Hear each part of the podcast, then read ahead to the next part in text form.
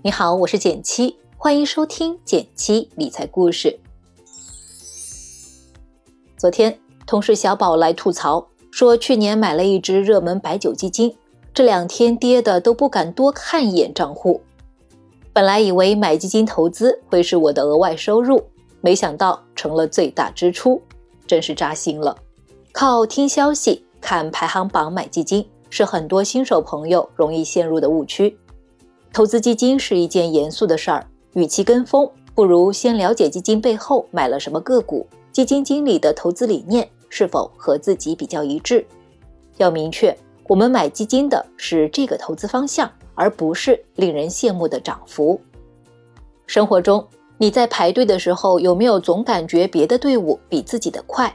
可是等跑到别的队伍时，又发现离开的队伍变快了。仔细想想。包括小宝在内的很多朋友，投资基金也很容易中招这样的排队魔咒。看到哪个涨幅最高，哪个行业最热，就迅速换机。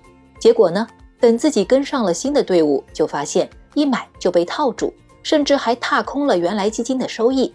更惨的是，交了一笔不小的手续费，赔了夫人又折兵的即视感。小宝来咨询怎么办？我们建议他做好补救工作。回过头仔细看基金的持仓，如果依然是你看好的行业，那就静等市场的热点再轮动回来。跌了也别想着一口气抄底，手上始终留有子弹，保持继续定投的节奏，分批去买入便宜的筹码，守住纪律，放长线钓大鱼。当然，另一个更长期的策略是打造自己的基金池。那基金池里包括什么呢？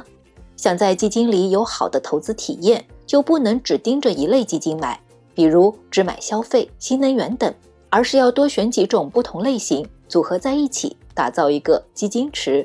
就像是组建一个团队，每个成员都有各自的优势，成员间相互合作，最终达到降低风险、稳定收益的目的。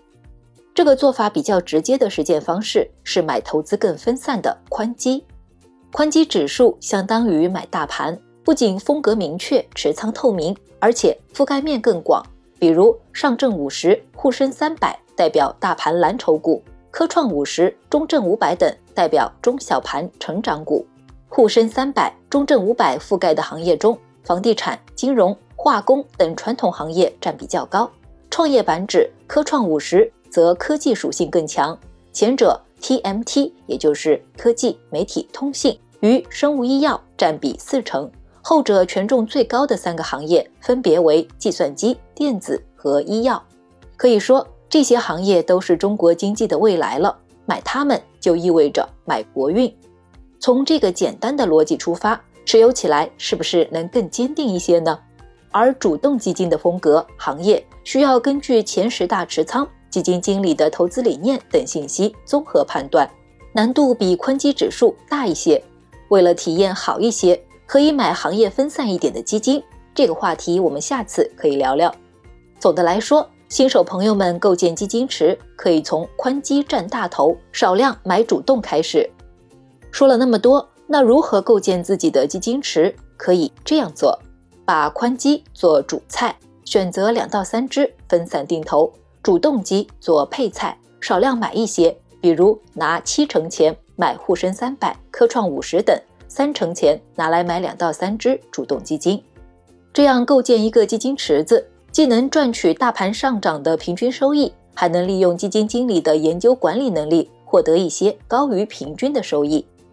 另外，别忘了要降低组合里基金的相关性，比如上证五十和沪深三百代表的都是大盘蓝筹风格，基本上是同涨同跌的，同时配置这两个指数。达不到真正的分散投资、降低波动的效果，但是它们能和科创五十指数、创业板指在行业相关性上形成明显的互补，在配置时可以交叉考虑。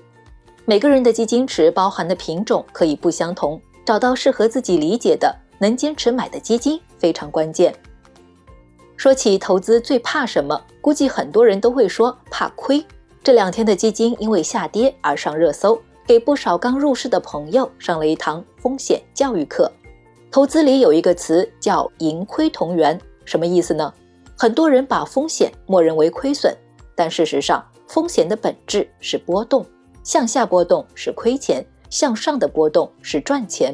如果被短期的下跌震出了市场，那么你也就等不到向上波动的那一天。